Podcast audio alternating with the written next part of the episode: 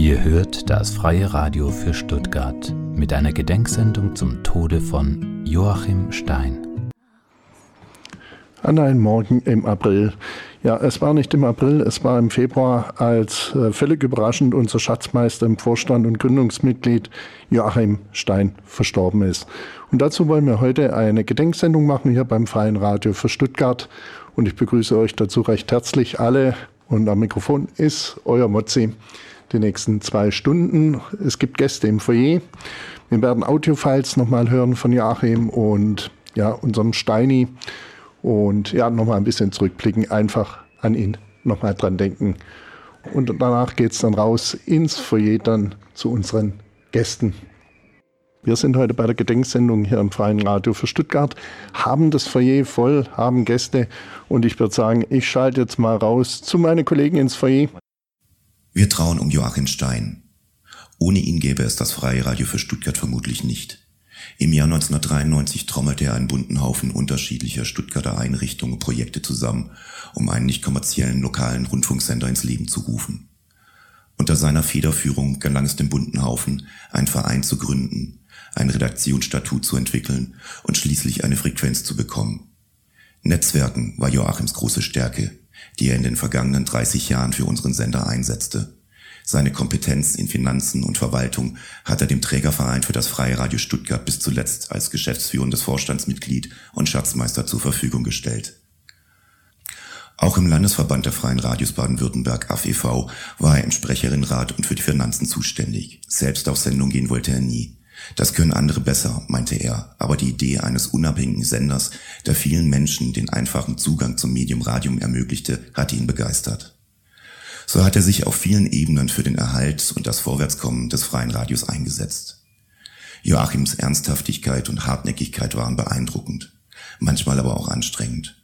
Doch er war stets hilfsbereit und setzte sich immer für marginalisierte und diskriminierte Menschen mit vollem Einsatz ein. Neben dem Radio war Joachim in der LSB TTIQ Community sehr aktiv, unter anderem als Mitbegründer der Weißenburg. Darüber hinaus war er auch im Vorstand der Initiative Hotel Silber. Am 5. Februar ist Joachim Stein völlig überraschend verstorben. Wir sind geschockt und können uns noch gar nicht vorstellen, wie es ohne ihn weitergeht.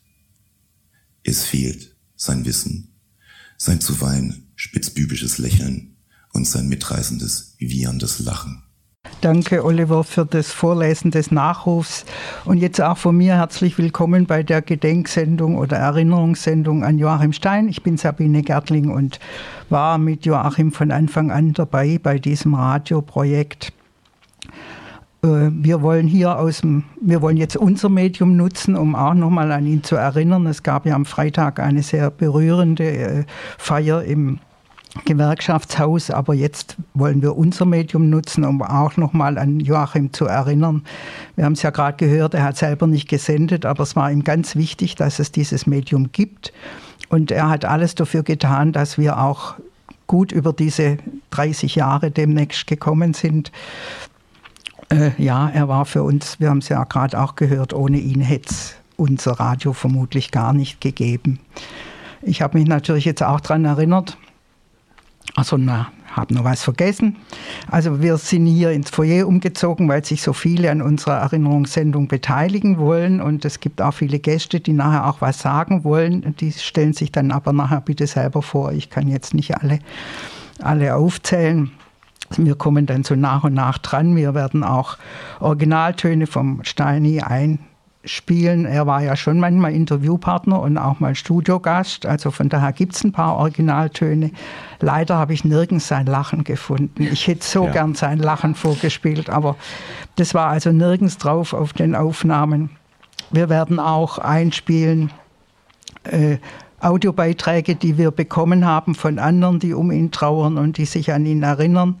Und äh, Sarah wird nachher auch noch ein paar schriftliche äh, Beileidsbekundungen, Erinnerungstexte an Steini vorlesen. Also das ist so unser Programm. Es kann ein bisschen unruhig werden, weil natürlich hier immer Bewegung ist und weil die Leute dann auch hin und her gehen und sich Kaffee holen oder Getränke holen, dürfen sie gerne machen. So, das reicht jetzt, glaube ich, aber als Vorrede. Ich habe mich natürlich auch erinnert und ich kannte den Joachim seit 1992. Damals habe ich angefangen, bei der Selbsthilfe-Kontaktstelle KIS Stuttgart zu arbeiten. wir waren drei Frauen und sind kurz danach umgezogen und dann brauchten wir Männer, die uns äh, da beim Umzug helfen und beim Renovieren helfen. Und was macht man da? Man ruft die IHS an. Mit der hat man eng zusammengearbeitet und der Joachim Stein hat es dann organisiert und wir haben dann Hilfe bekommen bei Umzug und beim, beim Streichen und sowas. Von daher kannte ich ihn schon, als dann irgendwann später, 93 haben wir vorher gehört, der Aufruf kam, er soll sich doch mal treffen. Es gäbe die Möglichkeit, ein Radio äh, da zu installieren. Und äh, da bin ich ihm dann wieder begegnet und da ging dann dieser Prozess los. Olix oder Oliver Kempter mit Vorstand. Wie bist du zum Steini. Wie hast du ihn kennengelernt? Ja, natürlich übers Radio, aber ich glaube, jetzt sind wir schon mitten in der Gesprächsrunde drin und haben hm. eins übersprungen, aber wir können. Mach, auch, mach, entschuldige, können, ich bin ein bisschen auch, aufgeregt. Das macht nichts.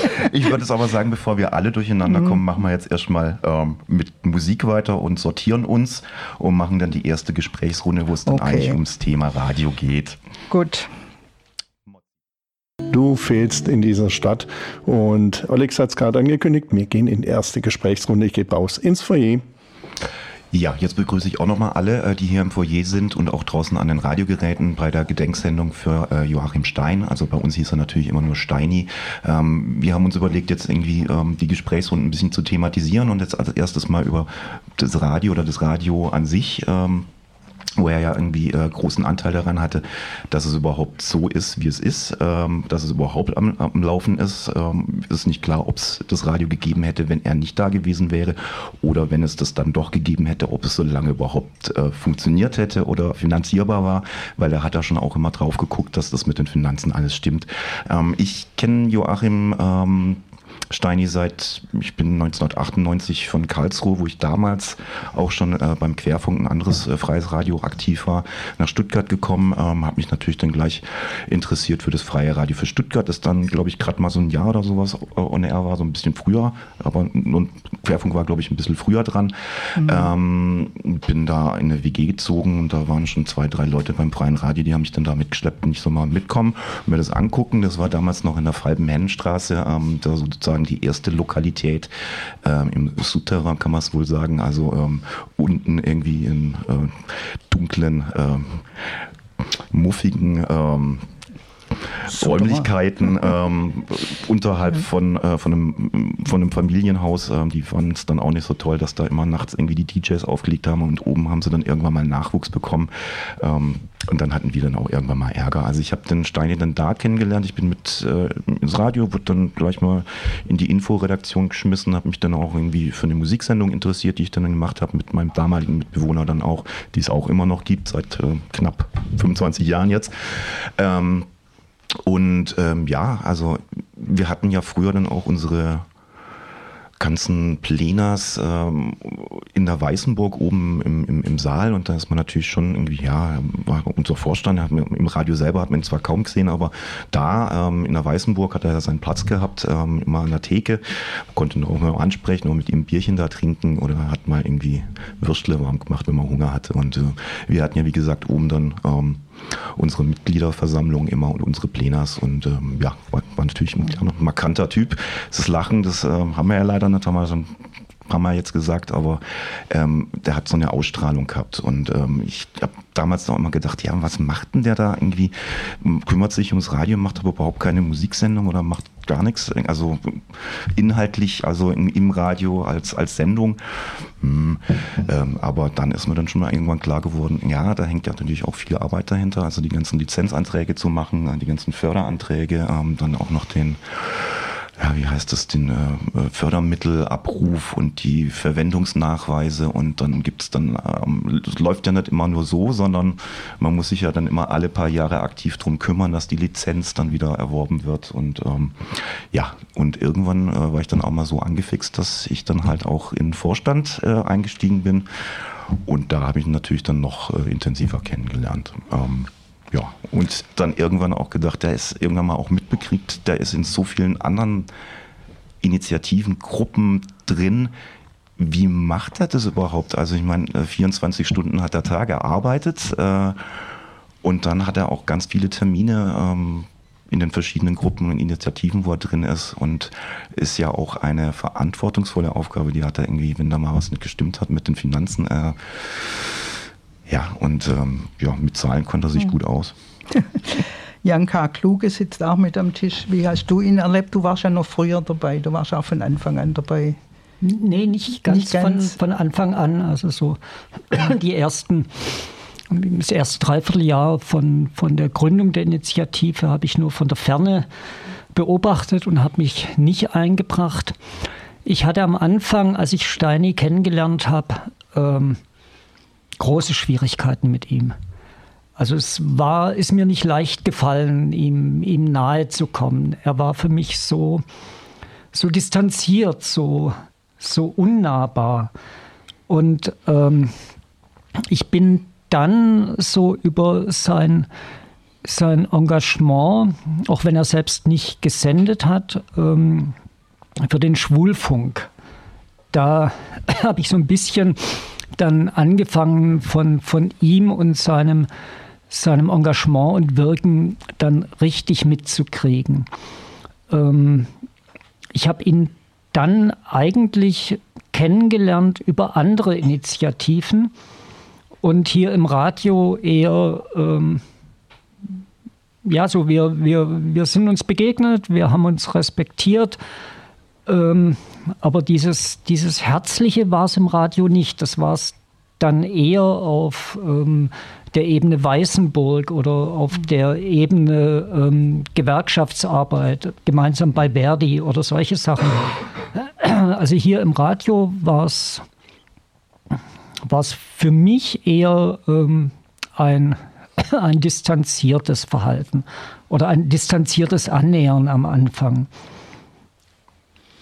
Ja, vielleicht auch, weil er tatsächlich nicht selber gesendet hat und dadurch auch nicht so im Betrieb drin war, sondern immer eher so die graue Eminenz im Hintergrund oder aber eine, auf die man sich ja immer verlassen konnte.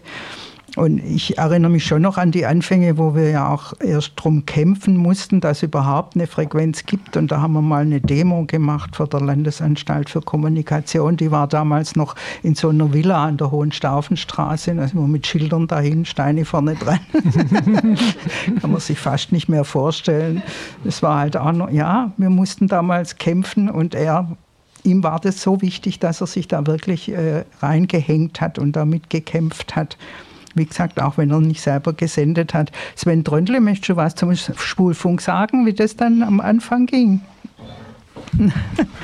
Ich kann ein bisschen was dazu sagen, ja. weil ich war ja tatsächlich auch 2010, 11 dann auch mit im Schulfunk mit drin, habe das von damals von Dennis Scheck und Thomas Körsch übernommen.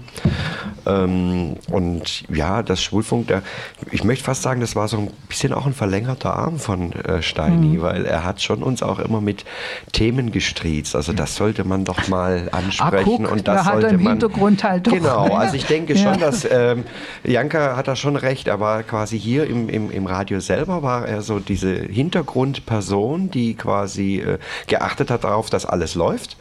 Aber er hat schon seine Themen auch gesetzt und er wusste ganz genau, wo er eigentlich hin will, also für mhm. was er kämpfen will und hat ja dann auch wirklich die Verantwortung übernommen, also in vielerlei Hinsicht, nicht nur finanziell, er war auch unser, wie soll ich denn sagen, Personalchef, kann man auch sagen, oder? Ja, das kann man sagen. Also das ist ja, bei uns so der, der Ansprechpartner äh, mhm. gewesen für unsere Hauptamtlichen, die wir auch haben, äh, unsere Angestellten ähm, und ähm, ja, und auch diesen ganzen Vernetzungsgedanken auch, war ja auch dann gleich irgendwie im Sprecherinnenrat von der AF. Ähm, ähm, ich habe dann auch teilweise so die AF-Sitzungen begleitet. Das war dann, also dem zu folgen, also wo das politisch dann dahin gehen muss, dass irgendwie aufgepasst werden muss, äh, dass die freien Radios irgendwie äh, eine Überlebenschance haben, dass sie irgendwie ähm, nicht irgendwie irgendwann mal abgestellt werden, dass sie ins Internet kommen oder irgendwie jetzt auch aktuell gerade die, äh, die Debatte auf, über DAB Plus, dass, dass die freien Radios da auch teilhaben können, dass das auch irgendwie finanziert werden muss. Das war auch irgendwie, da war auch der Netzwerkgedanke oder das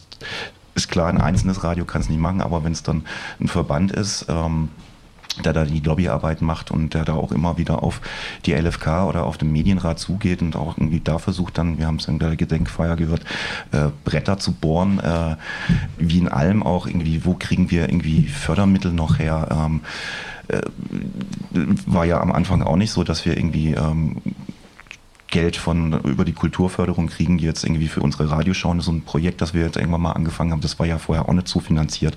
Aber da hat man halt immer Anträge gestellt, Anträge gestellt und irgendwann mal hat es halt zack macht. Und ähm, dann hat man halt das. irgendwann hat er genug Lobbyarbeit gemacht, damit es funktioniert. Gemacht, ja. Oder irgendwann war es denen auch zu viel, immer eine Begründung zu finden, warum wir denn nichts. Also so ist es halt auch. Ähm, und bei, wie gesagt, bei diesen AF-Treffen hier vor Corona immer in Präsenz und äh, da gab es ja auch verschiedene Charaktere. Und das Wichtigste war natürlich, dass äh, das Essen da steht äh, und dass es Kaffee gibt und zwar viel. Weil irgendwo waren sie mal irgendwie in Karlsruhe, da gab es keinen Kaffee mehr oder nur Instant-Kaffee und das war nicht gut. Das hat aber dann jedes Mal irgendwie, wenn sie in Stuttgart waren, dafür gesorgt, dass hier ordentlich aufgefahren wurde. Ähm, Steini ist dann gekommen, wir haben es dann halt auch immer abgewechselt, ich und Jonas waren mal einkaufen und dann gab es halt richtig viel zu essen und zu trinken und vor allen Dingen Kaffee, damit hier auch irgendwie alle wach blieben und satt waren. Ja, ja, aber wie gesagt, da hat er halt irgendwie im Hintergrund schon viel gewerkelt für uns. Ja, oder auch wenn es irgendwelche Schwierigkeiten gab, rechtlicher Art oder ja. Vereins- äh, oder verwaltungstechnische. Also er hat da auch viel Geduld aufgebracht, oft um irgendwelche Streitigkeiten zu lösen oder mit ja, schwierigen Leuten klarzukommen. Genau, aber das war ja auch immer sein, also Tenor, das äh, da ist jetzt erstmal eine Sache vom Plenum, also da stellt sich jetzt erstmal der Vorstand raus, äh, die sollen sich jetzt mal selber drum kümmern, ja. ähm, um sich zu positionieren und es gab ja viel Konfliktpotenzial hier. Also mhm. oh ja. Ähm, Im Lauf der 30 im, im Jahre, Lauf der Zeit. Ja. Wir haben uns dann auch irgendwann mal davon von einigen Menschen trennen müssen, aber ähm, ähm, da hat er immer gesagt, nö, also äh, Vorstand hält sich da raus, die, das Plenum ist dafür da, das muss gucken, ähm, hat die Programm, also die Übersicht über die Programm, was im Programm läuft und auch wenn es schmerzhaft ist, die müssten da halt im Plenum drüber reden und äh, da irgendeine Lösung finden. Ähm, ja, auch, auch insgesamt von der, von der ähm, Konflikte, an die man sich heute auch gar nicht mal irgendwie denken kann, irgendwie Rauchen oder nicht Rauchen auf dem Plenum. Ähm, gibt äh, äh, einen Raucherraum statt eines Vorproduktionsstudios? Ähm, ja, ähm, genau. Also ich kenne oder ich kannte und kenne niemanden, wo so mit so viel Herzblut mhm. mit ähm, seine, seine Arbeit als Verwaltungsfachmann verbunden hat mit Einsatz für die unterschiedlichsten Gruppierungen. Also er hat wirklich, und das, das, auch, auch das habe ich erst später begriffen, also nicht, nicht am Anfang. Ich bin ihm nicht begegnet und habe gesehen, hey, das ist der super Koordinator, der irgendwie sich für all die Gruppen einsetzt. Aber er hat es mit so viel Engagement und Herzblut gemacht und ähm, das fand ich eigentlich dann immer sehr, sehr beeindruckend. Also auch so Sachen wie das ähm, schwule Sommercamp in Magelfingen. Also da, da war er auch maßgeblich an der Organisation beteiligt.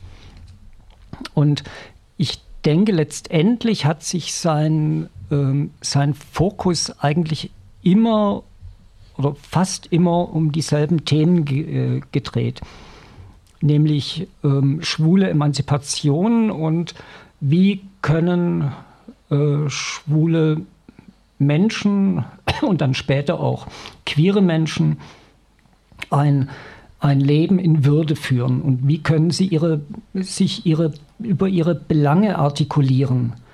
Also was für Möglichkeiten braucht es? Und, und da ist er sehr grundlegend rangegangen und das hat mich sehr, sehr beeindruckt. Aber nicht nur für diese Personen, also auch für Geflüchtete zum Beispiel genau, oder für, eigentlich für alle Minderheiten, sagen wir es mal so. Und danach hören wir Steini selber, und zwar Ausschnitte aus einer Radioschau, die wir vor zwei Jahren, drei Jahren mit ihm gemacht haben, wo er dabei war. Ja, Sabine hat es gerade angekündigt, wir wollen natürlich auch O-Töne hören und äh, wir haben hier O-Töne aufliegen aus einer Radiosession. Da hat Janne Rauhaut von KISS äh, Steini interviewt. Und zwar äh, beginnen wir erstmal zu den, gehen wir erstmal zu den Anfängen des Radios hier zurück. Weil klar war, es werden Frequenzen im Land ausgeschrieben für nicht kommerzielle Radios. Und ähm, von Radio Dreieckland in Freiburg, das es zu dem Zeitpunkt schon gab, gab es so verschiedene Anrufe an unterschiedliche äh, Communities hier in Stuttgart, ob man sich da nicht mal bewerben wolle und hier nicht in Stuttgart auch ein freies Radio aufbauen. So sind dann aber vier unterschiedliche Organisationen mit ganz unterschiedlichen Hintergründen dann gestartet, haben erstmal Anträge bei der Landesanstalt für Kommunikation gestellt und haben dann, sind dann von der Landesanstalt aufeinander verwiesen worden. Das heißt, wir mussten dann sozusagen zusammen erstmal ähm, gucken, kriegen wir irgendwas organisiert. Da gab es dann verschiedene Meetings, die hat der Stadtjugendring damals organisiert, der auch einen Antrag gestellt hatte. Ist nicht unbedingt zufällig mein Arbeitgeber. Und insofern hatte ich da mehrere, mehrere Hüte auf. Ähm, und wir sind dann übereingekommen, wenn wir das überhaupt weiterverfolgen wollen, braucht es in irgendeiner Form eine Organisationsstruktur.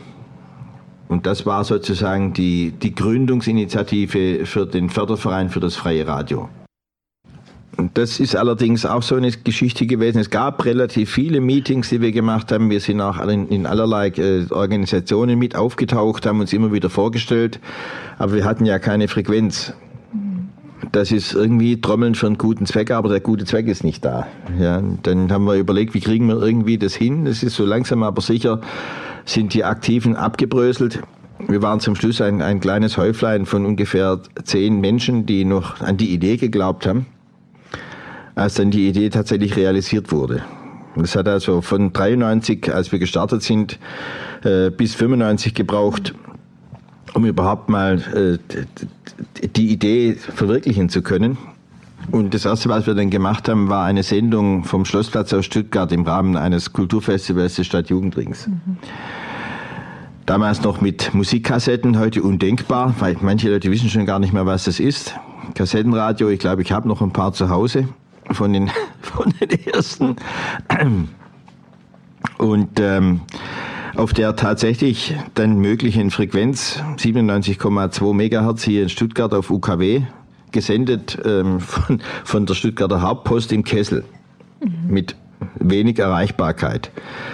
Wir haben es dann getestet während der Zeit und es war so, wenn man mit dem Auto die Weinsteige hochfuhr, dann hat man es mal gehört und mal nicht gehört.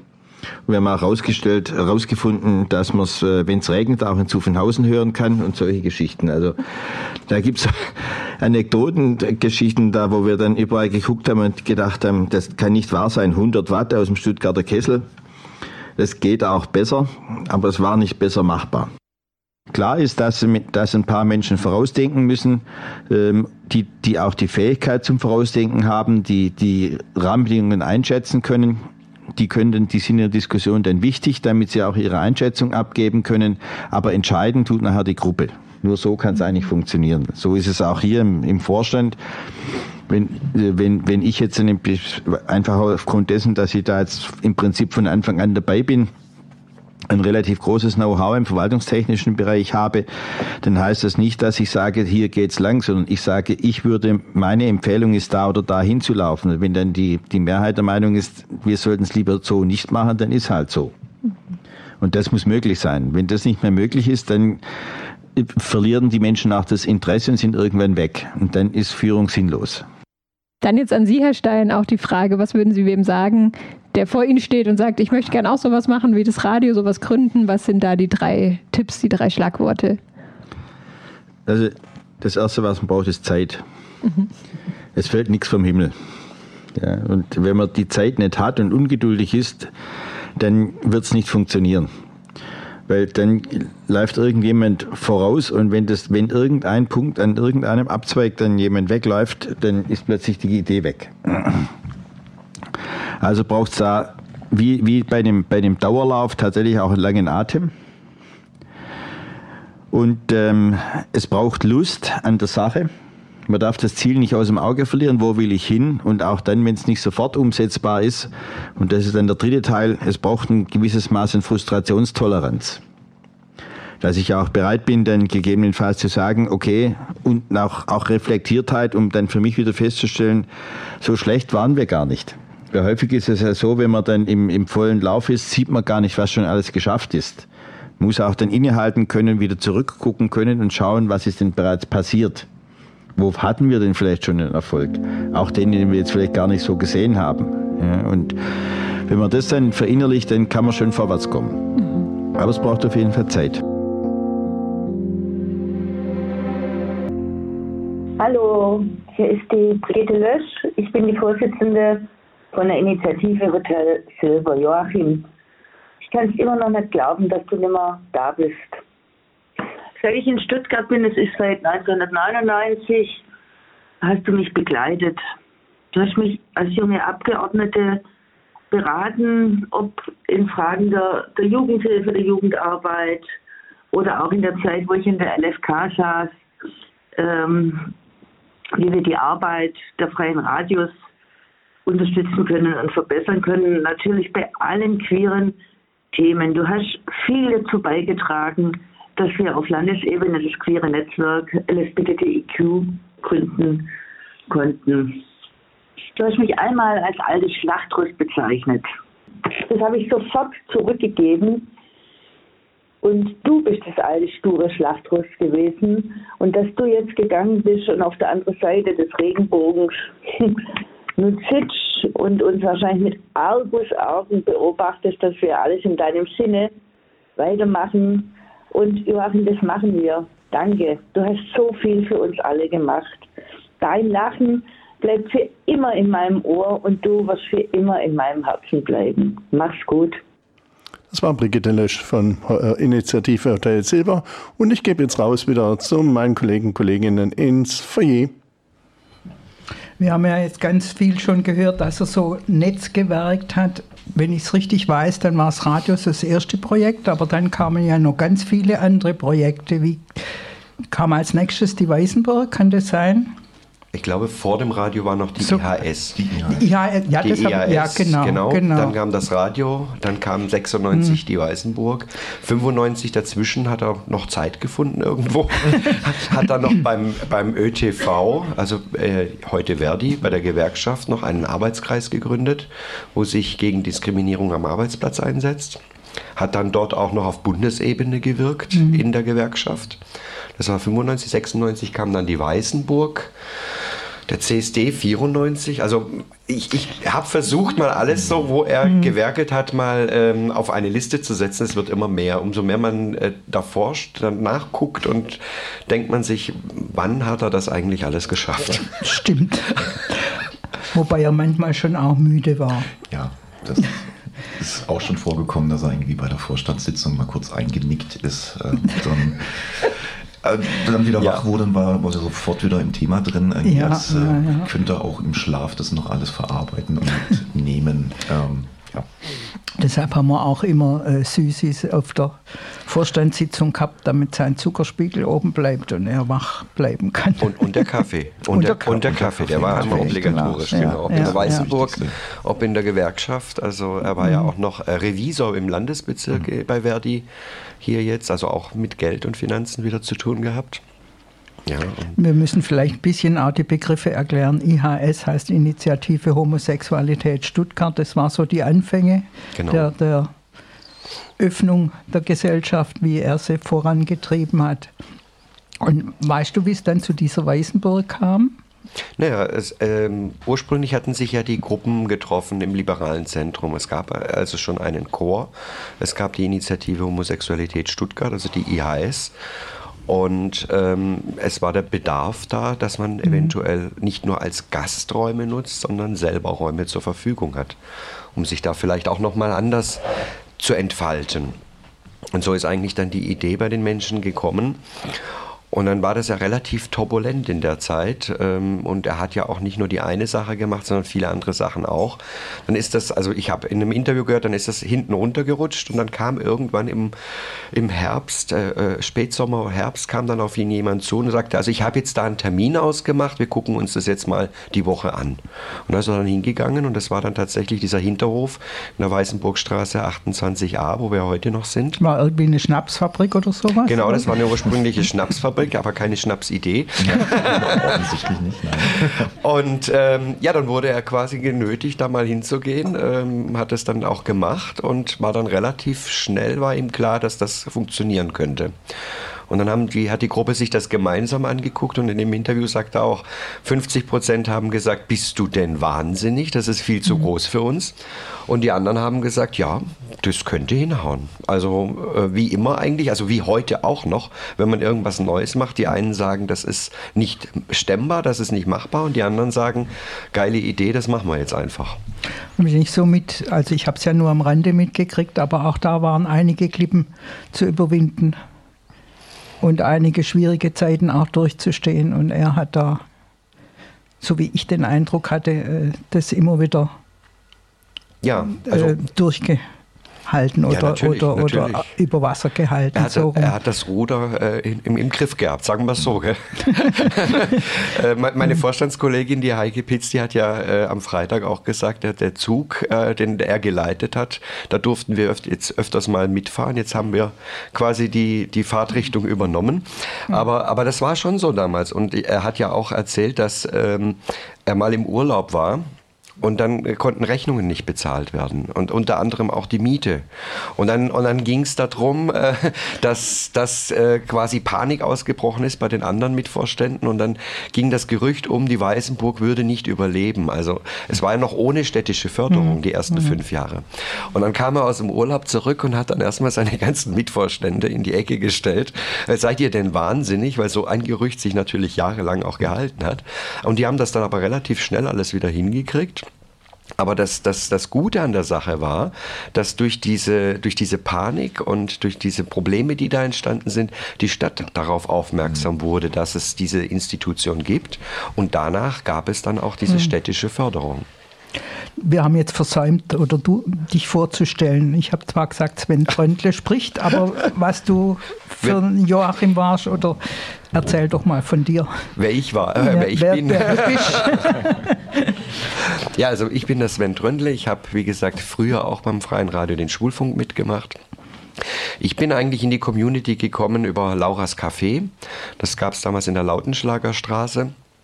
Ähm, und da bin ich dann quasi über das Schwulst, also Schwulst war ja auch die äh, Mutter vom Schwulfunk, dann ähm, ein Mitglied in der Weißenburg. So bin ich quasi mhm. dann in die Weißenburg gekommen. Früher habe ich viel nur Fotos gemacht und Radio.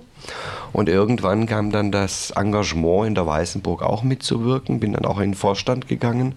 Und so habe ich eigentlich Steini am Anfang eher so als denjenigen als den kritischen Beobachter kennengelernt. Also der immer an der Theke, du hattest ja schon, Olli, das vorhin gesagt, immer an der Theke saß und geguckt hat, wer kommt denn da jetzt rein? Den kenne ich nicht, der ist komisch. und dann ist man irgendwann so nach dem zweiten, dritten Mal vielleicht dann doch mit ihm ins Gespräch gekommen und dann kamen auch irgendwie Ideen. Und das Erstaunliche, Janka hat das ja vorhin auch gesagt, dann hat man ihn plötzlich auch in anderen Kontexten wahrgenommen. Also ich war dann tatsächlich in der Weißenburg und da ich ja auch in der Gewerkschaft Verdi bin, habe ich ihn dann plötzlich in den Fluren vom DGB getroffen. Ja? Und dann kannte man sich schon. Und da hat man dann quasi schnell gemerkt, man tickt ähnlich. Ja, also er war ja auch ein Gewerkschafter durch und durch. Mhm Du sagtest es ja, Sabine, vorhin, dass äh, er sich immer für ähm, Gruppen eingesetzt hat, die nicht so im Rampenlicht standen oder die andere Probleme hatten. Und das hat er auch in der Gewerkschaft immer gemacht, ja. Und da war eigentlich so der zündende Funke bei mir, dass ich gemerkt habe, wir beide ticken gleich, wir, wir setzen uns für die gleichen Sachen ein. Warum sollen wir nicht auch was gemeinsam machen? Und so bin ich quasi in den Vorstand gekommen. Magst du auch was zum CSD-Projekt sagen? Nimmst du bitte das oder Mikro da oben oder stellst dich hin, wie du willst. Dann setz dich so. doch genau. Auch gut, auch gut. Und sagst kurz, wer du bist. Ja, mein Name ist Detlef Rasch, bin Vorstand vom der IGCSD Stuttgart, beziehungsweise jetzt Stuttgart Pride. Ja, Joachim war auch einer der Mitbegründer der IGCSD lang vor Chris Michel, lang vor Andreas Markovic und wie sie alle heißen. Hm. Ich habe Steini eigentlich kennengelernt durch die Weißenburg. Wir waren, also ich habe damals Travestie-Show gemacht und hatten da, ähm, Weißenburg brauchte einen Bus und habe gesagt, in Ordnung, wir machen eine Show und spenden was. Bin dann zum Stani gegangen, vor dem wir ja alle sehr viel Respekt hatten, weil er eben so ist, wie er ist. Also wenn er nicht grummelig war, dann und er saß an seiner Bar und guckte und ich sage, ähm, darf ich dich mal ansprechen? Ja. Ich sage, wir sind eine Travestiegruppe, die Dollen Trien. Wir würden ganz gern ein bisschen unterstützen, wenn wir eine Show machen. Ja, gut, da freuen wir uns. Das war so, das, das, das, das Erste. Das war schon sehr emotional. Ja, ja. ja, und dann habe ich auch gedacht, mein Gott, was ist denn das für einer? Und, äh, gut, ich komme ja aus Köln, das ist ja noch ein ganz anderer Menschenschlag. Und so habe ich einen Steini kennengelernt. Und dann, wo ich vor zwei Jahren durch den Weggang unseres äh, Geschäftsführers Chris Michel in den Fokus geraten bin, warum auch immer, ähm, war der Steini für mich immer jemand, zu dem ich, äh, ich bin da hingegangen und sage, du, ich habe es jetzt an der Backe. Und sagt so, ja, das machst du doch ganz gut. Ich sage, ja, hm, kann ich jederzeit zu mir kommen. Und das war es dann auch. Also ich konnte immer kommen. Sagte, lasse sich aufregen, sollen sie es erstmal besser machen. Also das waren so diese pragmatische Art, die der Stani hatte und ja, Gründungsvater ganz, ganz viele queere Vereine, das darf man nicht vergessen. Also Landesnetzwerk aufgebaut, äh, Gründer mit AIDS-Hilfe aufgebaut, mit der Laura, auch das darf man nicht vergessen. Mhm.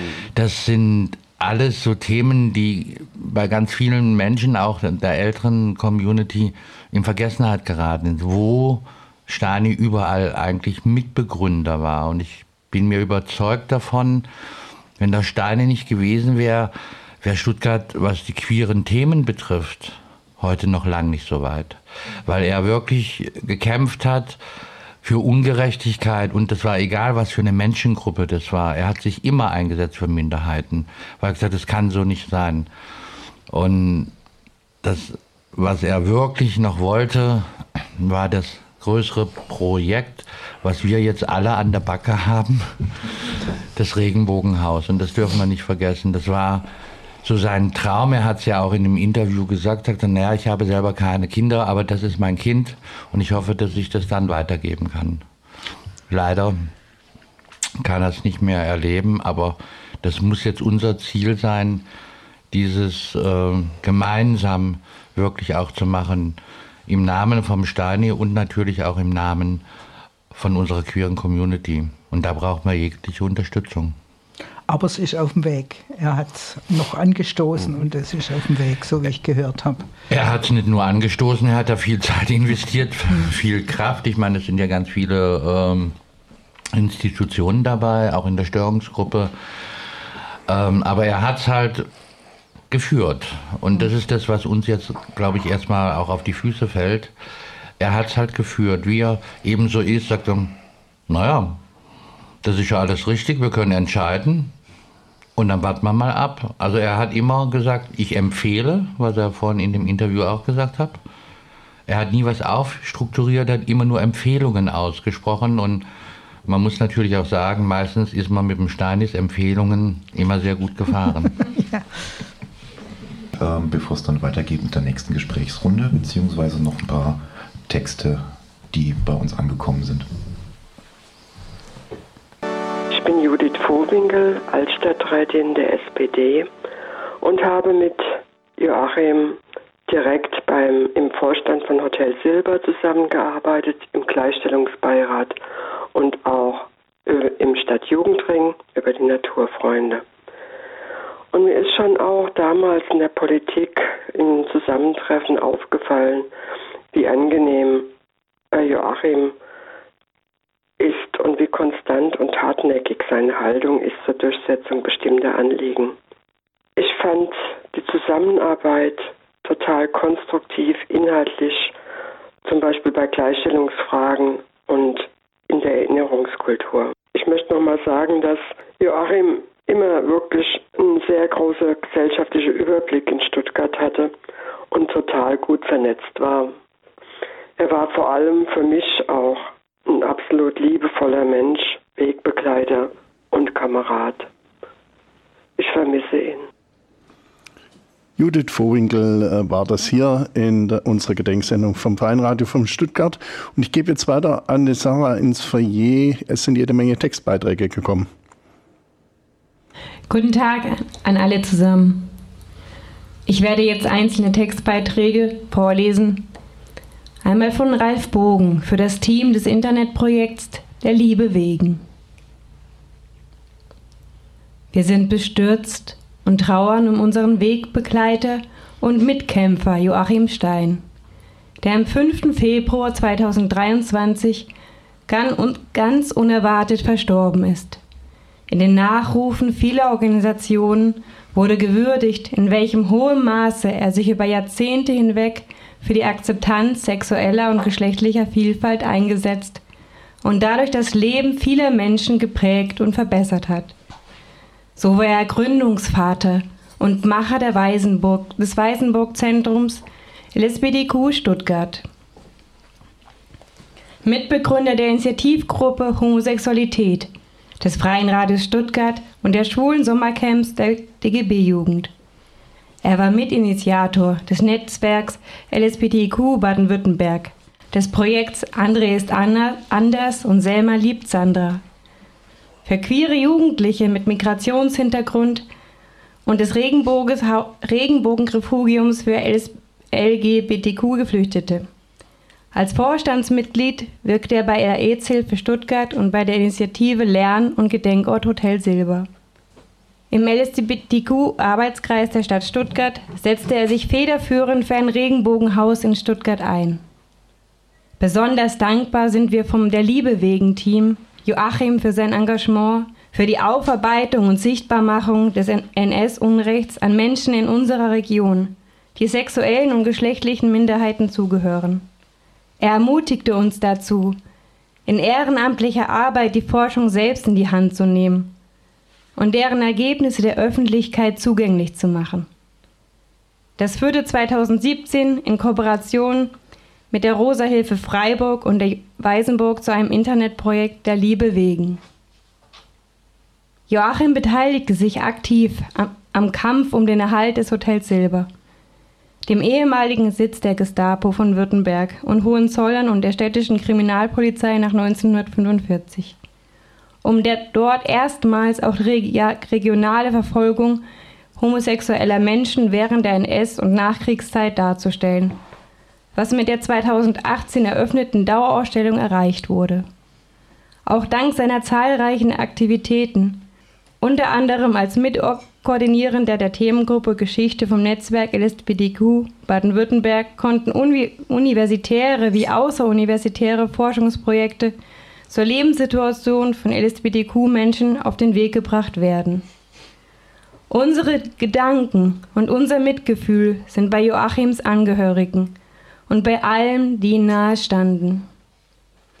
Das in 2022 neu zusammengesetzte Team der Liebe wegen, Ralf Bogen und Werner Bigel, Kersten Bosse und Christel, ähm, Christel Stroh. Und dann noch ein weiterer Text von einem Redaktionsmitglied von unserem Freien Radio für Stuttgart, von Claudia Patricia Gittes. Es gab nicht viele Gelegenheiten, bei denen wir die Möglichkeit hatten, Meinungen auszutauschen und zu reden.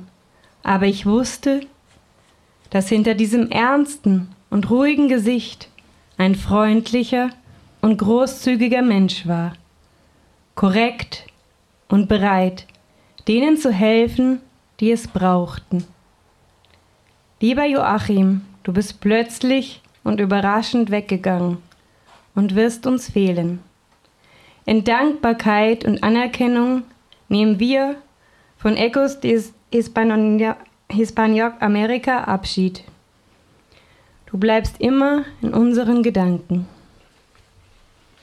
Lieber Joachim, und plötzlich bist du nicht mehr da. Wir Vorstandsfrauen vom LSVD Baden-Württemberg und vom erweiterten Vorstand sind zutiefst erschüttert und sehr traurig über deinen Tod. Du hast in Stuttgart unglaublich viel bewirkt und bewegt. Überall hast du mitgemischt. Du hast die Weißenburg aufgebaut und ihr ein Gesicht gegeben. Du warst überall ein gefragter Gesprächspartner. Du hattest immer ein offenes Ohr für Rat und Tat und immer die Gemeinschaft im Blick. Dein größter Traum war das Regenbogenhaus. Einen Ort wolltest du schaffen für die ganze Community, wo sich alle in Anführungszeichen Buchstaben, also LSBTTIQ, sicher und gesehen und wohlfühlen. Mit der Idee des Regenbogenhauses ist unser Kontakt noch intensiver geworden. Wir haben miteinander gemeinsam mit vielen anderen Akteurinnen aus der Community gerungen um die Form, um das Miteinander und auch um den Namen. Und wir haben immer gute Lösungen gefunden. Das Regenbogenhaus ist nun auf den Weg gebracht. Seine Eröffnung wirst du leider nicht mehr miterleben können. Aber wir, die wir noch hier sind, träumen diesen Traum weiter. Es ist ja ein großer Traum von uns allen geworden. Und so leben deine Ideen weiter mitten unter uns. Und ich bin mir sicher, wir werden uns noch oft anschauen, mit einer Träne im Augenwinkel vielleicht, und sagen, Joachim hätte jetzt das gesagt oder dies getan, oder wie schade, dass wir dich nicht mehr fragen können. Danke dir, Joachim, für alles, was du für die Community getan hast, was du geschaffen hast. Und wer weiß, vielleicht gibt es dort, wo du jetzt bist, einen Weißenburg-äquivalenten Ort und du sitzt dort an der Theke und hörst uns zu. Mach's gut, Joachim. Anne, Brigitte, Kerstin, Julia, Uli und Katharina. Das war Katharina Binder vom LSVD. Und ich glaube, die Sarah hat noch weitere Textbeiträge. Ich gehe wieder zurück ins Foyer. Nun ein Gedenkwort von Gabi Kircher vom Stuttgarter Jugendhaus Gesellschaft. Lieber Joachim, heute ist der 23. Februar. Genau jetzt würden wir hier in meinem Büro im Jugendhaus Mitte zusammensitzen, um die diesjährige Genderstadt Rallye vorzubereiten. Ich kann es immer noch nicht fassen, dass du nicht mehr lebst. Jeden Moment könnte die Tür aufgehen und du kommst in deiner Ledermontur herein. Und ich würde dir zur Besprechung einen Cappuccino holen.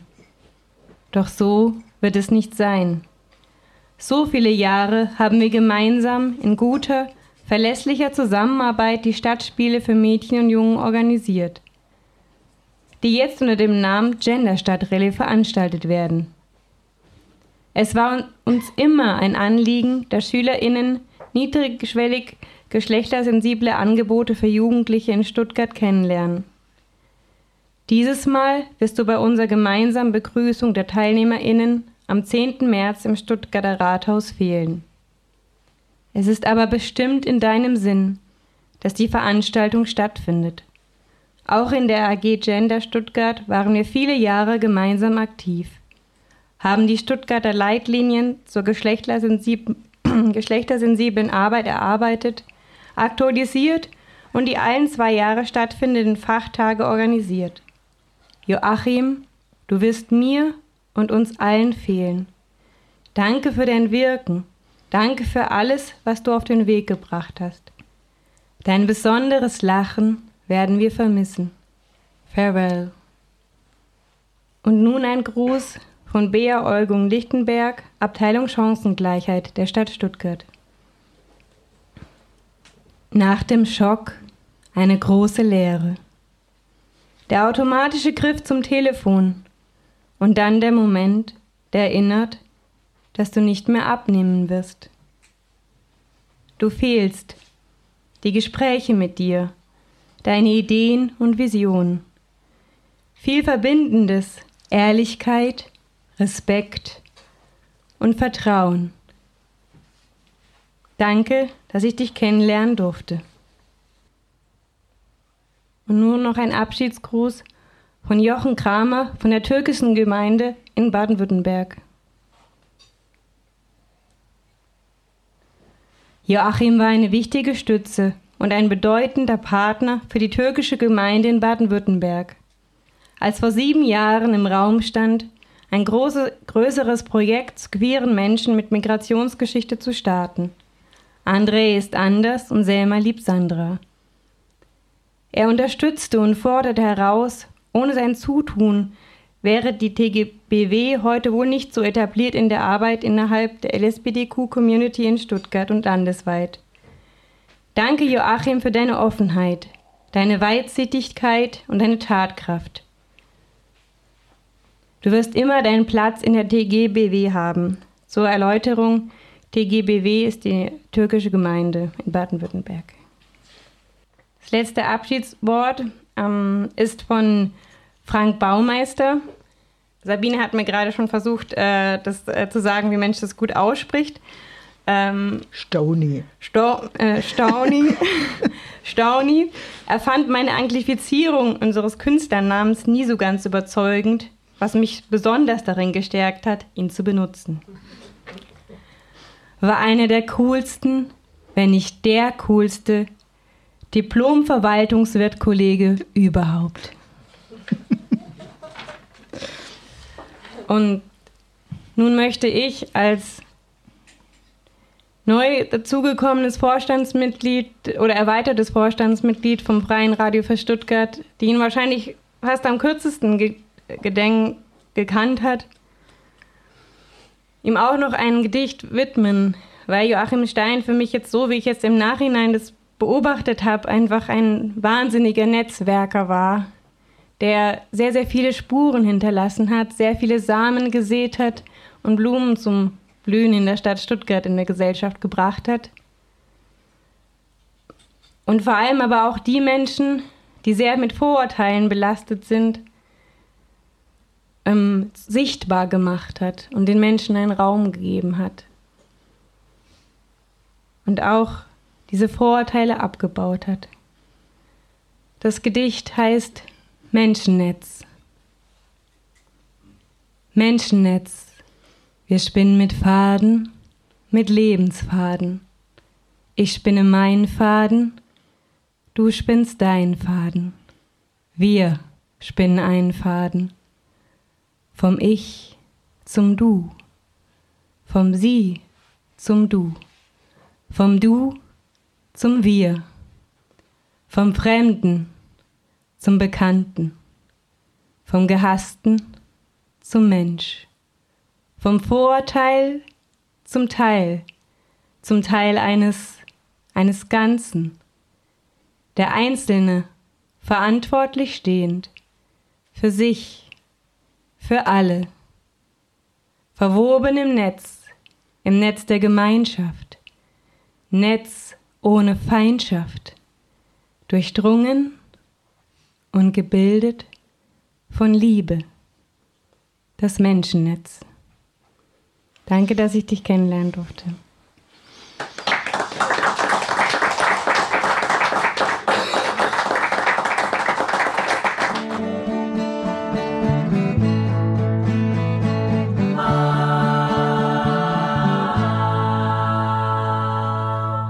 Ja, Johanne Braun hier, Radio Harakiri. Vielen Dank, dass ich ähm, über den Anrufbeantworter meine Nachricht hinterlassen kann zum Tode von Joachim Stein.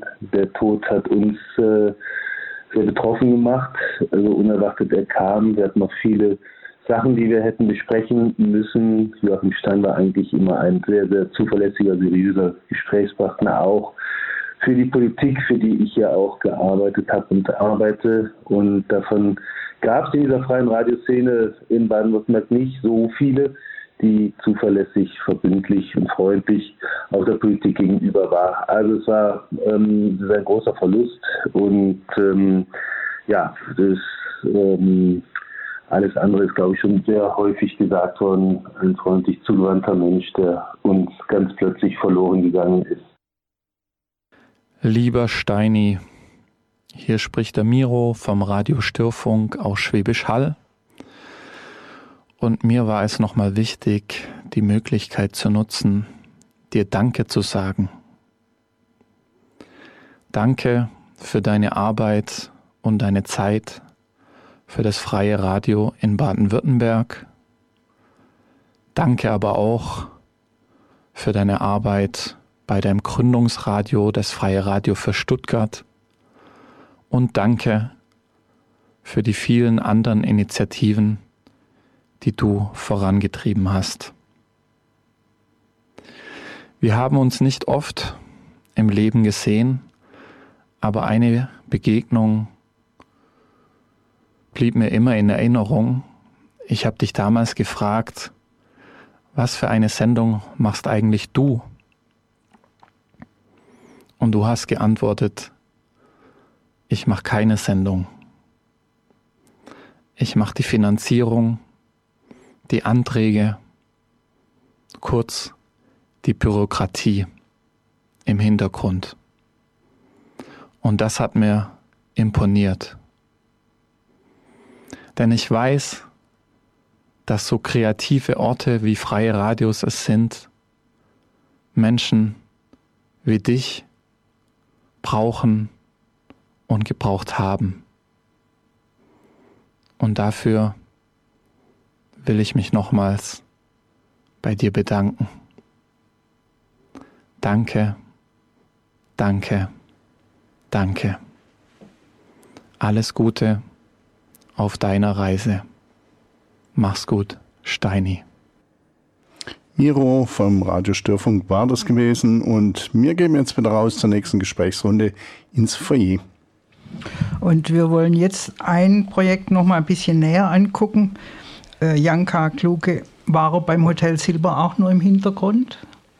Nee, da war er sehr im Vordergrund. Also das Hotel Silber, diese ehemalige Gestapo-Leitstelle in Württemberg und Hohenzollern, sollte ja abgerissen werden und es hat sich dann eine Initiative gegründet. Am Anfang waren wir beim ersten Treffen nur zu dritt.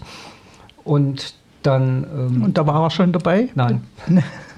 ähm, und dann, dann haben wir überlegt, also ich war bei den dreien dabei. Mhm. Und dann haben wir überlegt, wie können wir das irgendwie auf, auf breitere Beine stellen, damit äh, das Hotel Silber erhalten bleibt, also das Gebäude erhalten bleibt und eventuell eine Ausstellung dann reinkommt, ein Lern- und Gedenkort. Und ähm, dann habe ich einen Stadtjugendring angesprochen, zu dem ich sehr gute Kontakte habe über den Arbeitskreis für die Stadtrundfahrten. Und der Stadtjugendring hat sich dann, so wie andere Initiativen und Gruppen in Stuttgart auch, für den Erhalt eingesetzt. Und so kam Steini dann in den, ähm, in den Kampf um den Halt des Hotel Silbers. Und äh, da hat er auch seine Netzverbindungen eingesetzt. Oder wie hat er sich da beteiligt? Also es waren zwei Ebenen. Zum einen war es die Ebene ähm, zu sagen, wir müssen an die verfolgten Homosexuellen erinnern. Also auch sie gehören mit zu dem Spektrum der verfolgten Menschen während des NS und dann hier in Württemberg und in anderen Ländern auch danach. Ähm, und es war ein, ein ganz deutlicher Schwerpunkt von ihm, genau das einzubringen. Und natürlich, als es dann klar war, dass, es, ähm, dass, dass das Haus nicht abgerissen wird, dass die Gedenkstätte kommt, da ging es in den Verhandlungen mit Stadt und Land auch um diese konkreten Finanzierungsschritte. Und da war es mhm. ganz, ganz wichtig, dass er vom Fach war und dann da praktisch sich einbringen konnte. Und wie sieht jetzt äh, die, die Ausstellung zu diesem Thema dort aus, also zur Verfolgung von Homosexuellen? Es ist ein wichtiger Bestandteil innerhalb der Ausstellung. Es wird praktisch an, in verschiedenen äh, Räumen auf die Verfolgung von Homosexuellen eingegangen. Und es wird auch diese Kontinuität erzählt der Verfolgung bis hin zum letzten Raum, wo es dann also darum geht, wie nach 1945 der Paragraph 175 in der verschärften Form von 1935 weiter Bestand hatte und weiter auch in Anwendung gekommen ist bis 1969. Und das heißt, ihr habt, es war jetzt nicht sein eigener Antrieb, aber ihr konntet ihn dann für diese Idee schnell begeistern und dann hat er sich eingesetzt, kann man so sagen. Also nachdem er verstanden hatte, was für eine Chance das Hotel Silber ist und wie wichtig es ist in der Gedenklandschaft von, von Stuttgart, ähm, hat er sich mit vollem Herzen und Engagement dafür eingesetzt. Und, und natürlich auch, mhm. wie gesagt, speziell auch für die Erinnerung an die homosexuellen Opfer. Und fehlt er dort jetzt auch? Also hat er da auch eine Funktion gehabt, die jetzt wieder neu besetzt werden muss? Er war Mitglied im Vorstand. Mhm. Und natürlich, also jemand wie, wie Steini ähm, fehlt überall. Äh, also er, ja. fehlt, er fehlt auch ganz auch klar dort. auch dort. Ist ja unglaublich, wie viele Funktionen er hatte, in wie vielen Vorständen er war. Wir haben ja das Problem auch und deshalb demnächst eine außerordentliche Mitgliederversammlung, wo dann die Posten wieder besetzt werden. Sounds of the Radio Camp. Hallo Echo. Echo.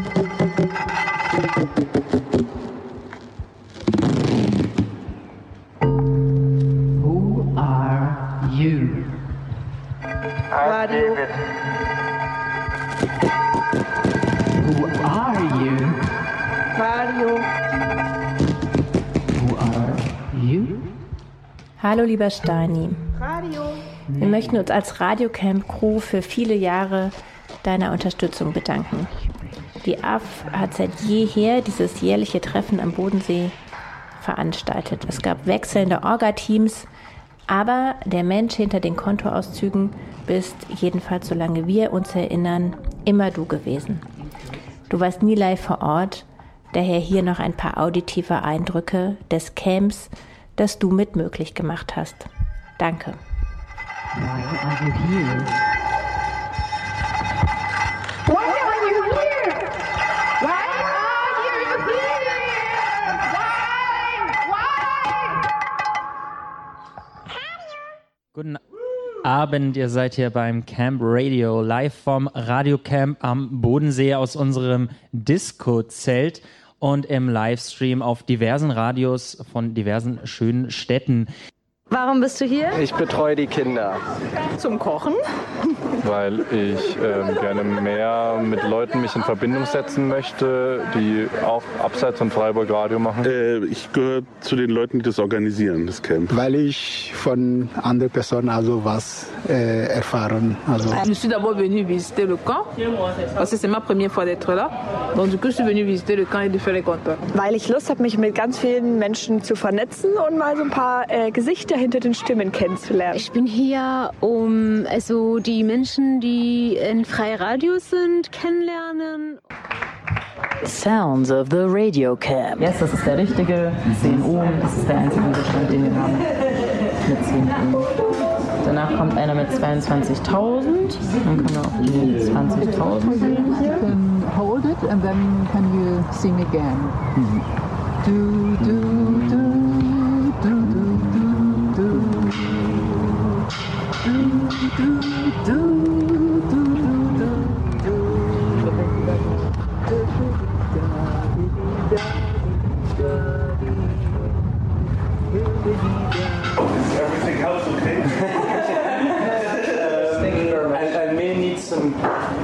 XLR jack if you have.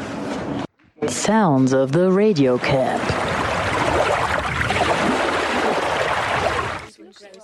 Hallo, hier ist Laura von Kings Club aus Stuttgart. Ich möchte gerne ein paar Worte sagen zu Gedenken an Joachim Stein. Lieber Joachim, du bist nicht mehr bei uns. Wir werden dich alle sehr vermissen. Wir kennen uns schon über 40 Jahre. Dein Kampfgeist, deine gute Laune, deine Lust immer zu kämpfen für die Rechte der Schwulen, Lesben, Transsexuellen, für die Menschen, die diskriminiert waren, das werde uns fehlen. Deine erfrischende Lachen werden wir nicht mehr hören. Aber du bist nicht weg. Dein Platz bleibt nicht leer. Bei uns werden wir ihn fühlen mit Liebe und Respekt für alles, was du für unsere Community in diese vielen Jahre getan hast. Gute Reise, liebe Joachim. Wir lieben dich und wir danken dir für alles. Laura und der Kings Club Team. Ja, und ich würde sagen, wir gehen jetzt wieder raus ins Foyer und schauen mal zur nächsten Gesprächsrunde. Ja, jetzt kommen wir zur nächsten Gesprächsrunde. Da geht es äh, jetzt irgendwie mal äh, um Steini abseits der ganzen Initiativen und äh, Projekten und was er so hatte. Und vielleicht eher um ihn als Mensch äh, persönlich, auch vielleicht jenseits seiner Vorliebe zu Lederhosen und Karohemden. ähm, die Mikrofone sind offen, also es darf sich jetzt jeder auch irgendwie, auch wenn es nur Anekdoten sind, ähm, über Steini wir haben festgestellt, wir wussten ja. noch nicht mal, was er für einen Musikgeschmack hatte. Wir wussten noch nicht mal, was er gerne gehört hat. Vielleicht weiß das jemand von euch. Und du, Conny, wolltest uns noch eine Geschichte erzählen, also, die auch für ihn symptomatisch ist. Ja, ich ähm, weiß leider auch nichts über seinen Musikgeschmack, aber ähm, wir hatten dann 2015, als die erste Geflüchtetenwelle auf Deutschland eintraf, äh, in Deutschland eintraf, hatten wir auch auf Initiative von Janka ähm, eine Geflüchtetenredaktion gegründet und darunter war auch Arno, der aus seinem Land flüchten musste, weil dort eben Homosexuelle auch nicht leben können. Und sein, ich weiß noch, also er hatte eine wirklich ganz schreckliche Geschichte erzählt. Sein eigener Vater wollte ihn mit Benzin übergießen und verbrennen, als er erfahren hat, dass er schwul sei. Und naja, Arnaud war dann bei uns in der Geflüchtetenredaktion Refugee Radio tätig und ähm, Steini hatte ihm bei ganz vielen Formalitäten geholfen, die es da eben auch so gab, also die ganzen Behörden und sonst wie Gang und ähm, Anno sollte abgeschoben werden und ähm, Steini hat ihm davor bewahrt. Und ich fand das auch so eine ganz berührende Geschichte, ähm, ja, die eben auch für Steini steht. Ja. Mit seinem Netzwerk oder weißt du, wie er es gemacht glaub, hat? Er hat ihn bei sich persönlich untergebracht für ein paar ja. Tage, ähm, weil ähm, es war eigentlich, eigentlich war es ein Missverständnis auch. Also Arnaud hat in der Geflücht Flüchtlingsunterkunft gewohnt und ist dann ausgezogen und da kam Schreiben nicht bei ihm an, weil das in der Flüchtlings hm. Unterkunft ankam und er hatte dann auch keine konnte darauf nicht reagieren und deshalb hätte diese mhm. Abschiebung sein sollen. Und ähm, naja, es war eigentlich mehr oder minder ein Missverständnis der Behörden, das aber sehr weite Folgen hatte. Und ähm, ich glaube, Steini hat ihn bei sich untergebracht, soweit ich. Mhm. Also ganz großes Chapeau vor ihm. Alex, du wolltest auch noch was über. Ja, mir ist also, wenn ich an den Joachim Stein denke, dann Natürlich mit viel Dankbarkeit, weil es mir ermöglicht hat, hier zu arbeiten als Redakteur, was in der schwierigen Medienlandschaft alles andere als einfach ist im Moment. Er hat ja wirklich Türen geöffnet. Da bin ich immer so unendlich dankbar. Und äh, er war auch ein Mensch, der unglaublich viel Energie ausgestrahlt hat, großes Wissen hatte. Also hat man auch im Vorstand, in den Vorstandssitzungen immer gemerkt. Und er hat, ich habe ihn ja ganz wenig äh, kurz davor noch gesehen. Also für mich ist es unfassbar, dass er nicht mehr da mhm. ist. Äh, auf dem Weg ins Radio, das war glaube ich zwei oder drei Tage vorher. Mhm. Dann haben wir uns noch begrüßt und, und dann, dass er da weg ist. Da aber auch so viel Energie ausgestrahlt. Deswegen kann ich es nicht fassen, dass er also mhm. wirklich, dass er nicht mehr da ist. Ja. Das ist also für mich auch schockartig eigentlich fast, weil ich es äh, überhaupt noch nie erlebt habe bei irgendjemand, den ich so in so kurzem Abstand gesehen habe und dann, mhm. und dann ist er mhm. plötzlich nicht mehr da. Also das ist für mich schon, weil er halt immer noch so viel Energie ausgestrahlt hat. Gell? Also das ist mir, bleibt mir halt in Erinnerung und natürlich auch die Dankbarkeit. Und, mhm. und äh, ja, man kann ihm nur das Beste wünschen auf seinem weiteren Weg. Das war der Alexander Walter, ja. auch ein Redakt ein Redaktionsmitglied hier im Freien Radio für Stuttgart und vorher war es die Conny Meyer, die hier eingestellt ist. Und du magst jetzt auch noch was erzählen? Ja, gerne. Mein Name ist Reinhold André. Ich bin Mitglied in der Weißenburg. Und äh, ich wollte einen Punkt noch äh, erwähnen, der bisher äh, noch nicht beleuchtet worden mhm. ist. Ein großes Anliegen, was Joachim hatte, war jedes Jahr am 27. Januar das Gedenken der Opfer der Nationalsozialisten.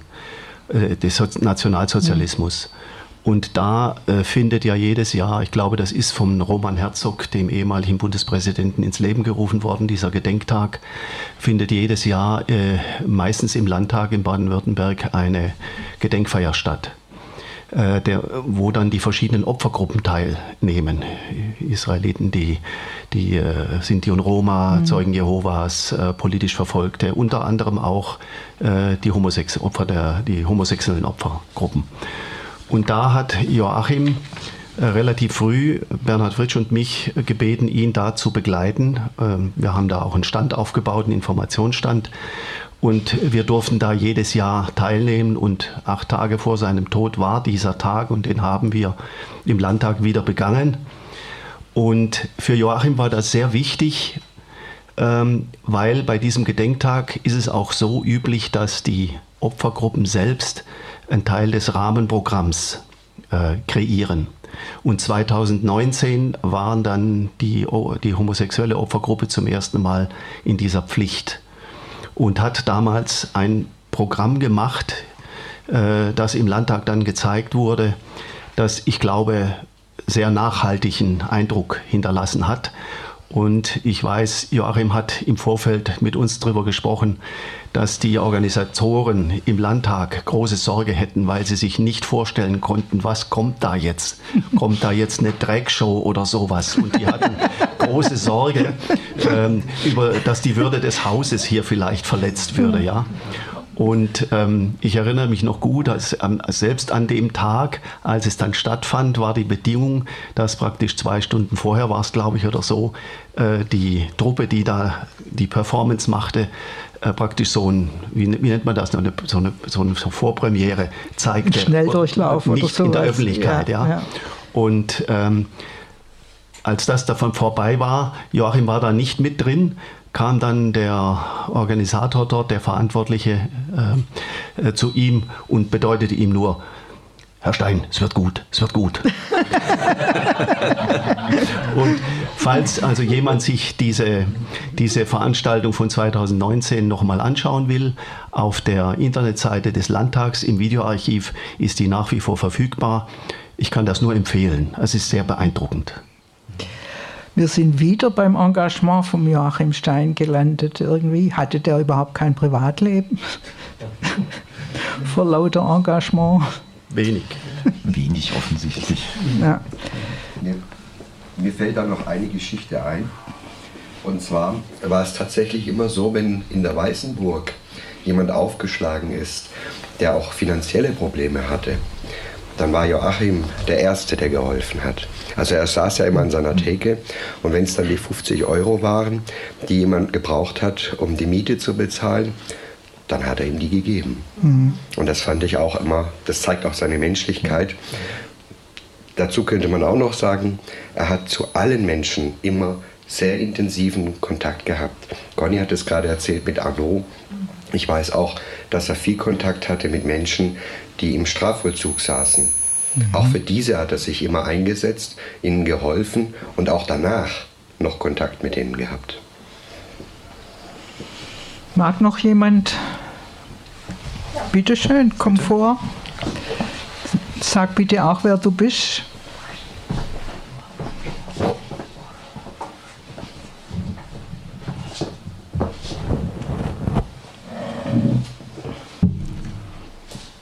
Ich bin der Josef.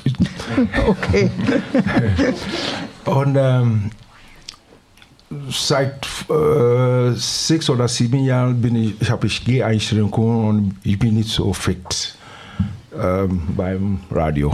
Aber wie, wie Aber Joachim Stimme auch, und Kopf ist da. Joachim ist da, genau. ähm, wir äh, Gedanken äh, an Joachim, weil er war wie Fels an der Brandung. Er war überall und er hat Menschen geholfen. Er war wie ein Prophet. Weil Albert Einstein wurde gefragt, was ist der Tod? Und er hat gesagt, ich bin Physiker, ich bin Wissenschaftler, aber den Tod verstehe ich auch nicht. Philosophen, französische Philosophen, deutsche Philosophen, britische Philosophen, alle wurden gefragt, was ist der Tod? Ich gesagt, nee, der Tod kann keine erklären. Und so ist äh, leider unsere äh, Shani am 5. Februar weggegangen. Und äh, das ist schade für uns alle, ob wir überhaupt seinen Fuß treten können oder überhaupt seine Aufgaben auf unsere Schultern tragen. Also ist eine sehr, sehr, sehr schwere Last für uns alle. Und wir bedanken Joachim für alles, was er uns getan hat. Und auch mein Ghana Radio wünscht sich von Herbert Grunemeyer Sommernacht, also der Weg. Hm. Ja, Sommernachttraum. Und dieses Lied wollen wir Joachim widmen und auf den Weg geben. Danke.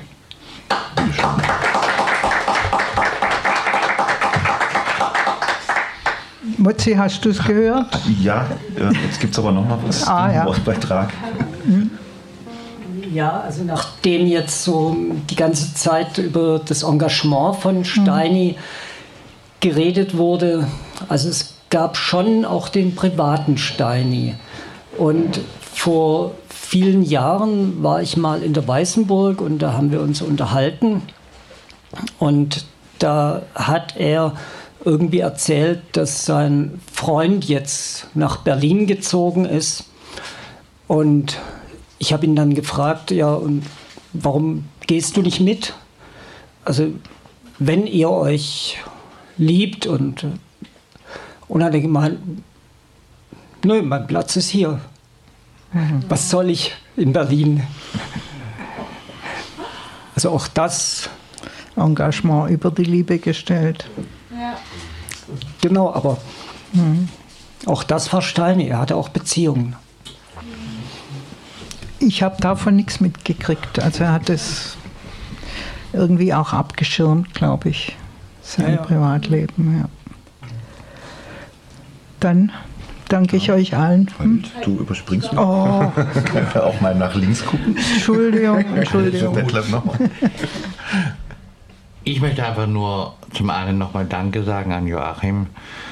Und gleichzeitig ist mir so im Kopf gegangen, ich meine, ich habe es auch im DGB-Haus gesagt, Joachim hat Preise bekommen, die Staffel-Medaille.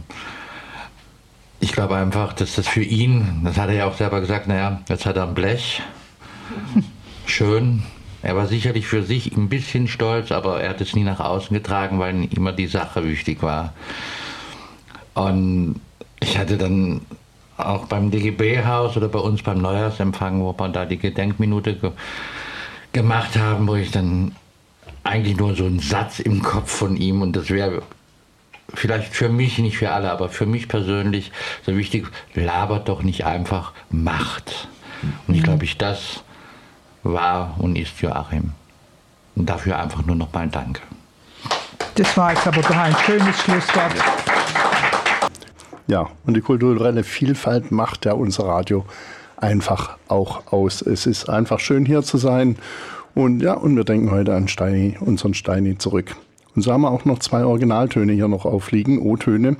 Und zwar haben Oliver Herrmann und Sabine Gattling ähm, den Steini interviewt zum 20-jährigen ähm, Bestehen vom Freien Radio für Stuttgart. Und das wollen wir immer noch reinhören. Aber immerhin, also die Affe existiert. Ja, sie existiert. Funktioniert auch. Ja, ja, ja, sie funktioniert sehr gut mit vielen Diskussionen und ähm, durchaus auch mit gewisse, mit äh, gewisser Werf, äh, gewissem Witz ab und an und manchmal auch mit hohem Generve. Also der Nervfaktor ist manchmal durchaus Ja, erheblich. Wir sind natürlich lobbymäßig auch als Landesverband unterwegs und es gibt auch einen Bundesverband der Freien Radios, es gibt auch eine europäische Vereinigung, wo die ganzen Community Radios organisiert sind, wo wir uns austauschen, wo wir die unterschiedlichen Ansätze auch nochmal anschauen, wo auch ganz unterschiedliche Menschen dann da sind mit ganz unterschiedlichen Ansätzen. Immer basisdemokratisch organisiert, das ist das Grundprinzip der Freien Radios, ähm, aber letzten Endes immer auch ähm, kämpfen darum, dass, sie, dass die Ressourcen vorhanden sind, damit man dann auch tatsächlich senden kann. Hier in Baden-Württemberg sind wir relativ gut aufgestellt inzwischen, ähm, wo ich denke, das ist ein Zusammenspiel gewesen von, von dem, was wir an engagierter Lobbyarbeit gemacht haben. wo wir die Politik auf uns aufmerksam machen konnten und wo wir es auch geschafft haben, den Medienrat der Landesanstalt für Kommunikation auf unsere Seite zu ziehen. Das heißt, bekommt, wenn man dann ähm, weiterkommen möchte, auch, auch äh, finanziell weiterkommen möchte, bleibt nicht aus, dass man mit etablierten Strukturen ins Gespräch kommt, dass man die etablierte Struktur entsprechend ähm, aufmerksam macht und die Forderungen auch entsprechend form klar formuliert, was jetzt passieren soll. Bin ich ganz der Meinung, ähm, dass, dass der Staat immer und überall das machen sollte, sondern die Funktion der Demokratie ist ja auch, dass man erstmal gucken muss, dass Menschen irgendwas machen. Der Staat hat nur dann die Aufgabe, die auch entsprechend zu fördern. Wie er das tut, ist dann auf eine andere Seite und das hängt wieder von vielen politischen Rahmenbedingungen ab. Insofern glaube ich, dass, dass ähm, dieses, dieses äh, Nachrangigkeitsprinzip, dass der Staat erst dann eintritt, wenn es keine andere Option mehr gibt, die ist, denke ich, durchaus sinnvoll für Demokratien und das andere ist ein tatsächlicher demokratischer Meinungsaustausch. Wie der dann zustande kommt und wie der gewährleistet ist, das ist die andere Frage. Da kann man sich sicherlich mit der Politik nochmal in die Haare kriegen. Dann gehen wir noch mal rein ins Foyer, ähm, mal sehen, ob wir noch was haben oder ob wir dann so langsam schon fast am Ende sind. Gucken wir mal. Hallo Foyer. Ähm, das war jetzt, ähm, wir sind jetzt am Ende mit der Gedenksendung für Joachim Stein. Ähm, wir möchten uns nochmal bedanken für alle, die ähm, für alle, die jetzt im, hier im Studio waren oder auch irgendwie äh, im Foyer waren und auch draußen an den Radiosendern äh, zugehört haben. Ähm, danken möchten wir auch noch für die vielen Audio-Textbeiträge, die uns geschickt wurden, ähm, die wir jetzt heute in den letzten zwei Stunden zusammen anhören konnten. Auch von mir natürlich Dankeschön an alle, die sich hier beteiligt haben. Auch danke für Martin an der Technik und Oliver Brot im Studio und mein Co-Moderator Oliver Kemper. Ja, Steini war immer da, wir konnten uns immer auf Steini verlassen, auch wenn es manchmal die Nerven gekostet hat, wenn er was wieder auf die letzte Minute gemacht hat oder dann in letzter Minute irgendeine Frist nochmal verschoben hat. Also das hat schon mal manchmal Nerven gekostet, aber er hat es gemacht und er wird uns einfach fehlen. Wir werden gucken, dass wir irgendwie in seinem Sinne weitermachen, so gut wir es eben können. Das war die Erinnerungssendung für unseren Joachim Stein, unseren Schatzmeister, unseren Vorstandsvorsitzenden. Danke an alle und jetzt gibt es noch Musik bis zur nächsten Stunde.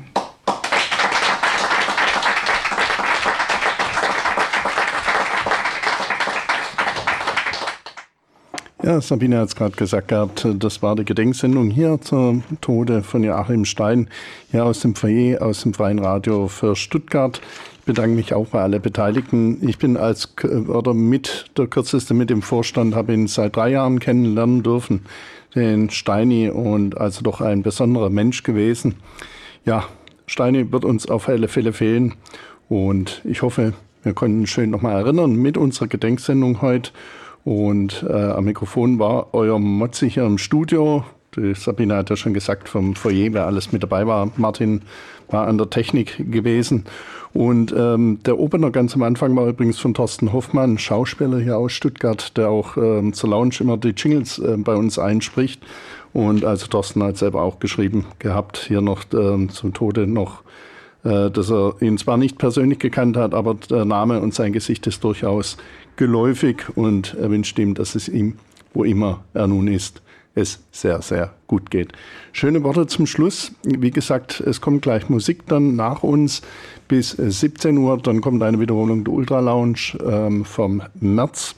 Und ja, ich habe noch ein Lied noch rausgesucht. Ähm, Steini hätte sicher wollen, dass es weitergeht. Und ähm, was kann man da besser sagen als mit Queen?